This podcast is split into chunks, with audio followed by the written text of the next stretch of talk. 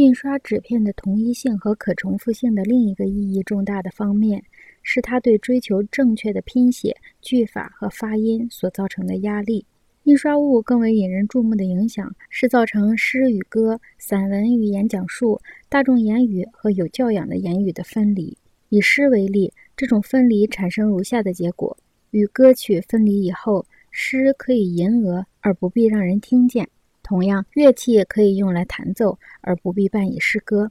音乐偏离口语的方向，并且再次与贝洛、鲍尔托克和勋伯格合流。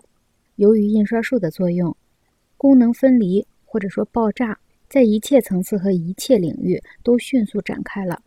对于这个问题，任何观察和评论都不如莎士比亚在剧中的观察和评论那样尖刻，尤其是在《李尔王》中。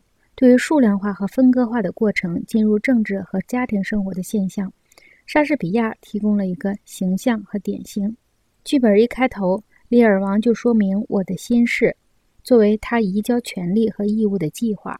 除了国王的名义和尊号以外，所有的行政大权、国库的收入和大小事务的处理，完全交在你们手里。为了证实我的话，我赐给你们一顶宝冠。归你们两人共同保有。这一次权力分割和分配的行动，使李尔王心力交瘁，使他的王国和家族分崩离析。然而，分而治之的是文艺复兴时期组织权力中占支配地位的新鲜思想。我的心事指的是马基雅弗里的思想，他提出了一套个人主义的定量化的权力思想。他的思想在当时引起了极大的恐怖。因此，印刷书籍对中世纪组织的团体模式所构成的挑战，和电力技术对我们现在分解割裂的个人主义所构成的挑战不相上下。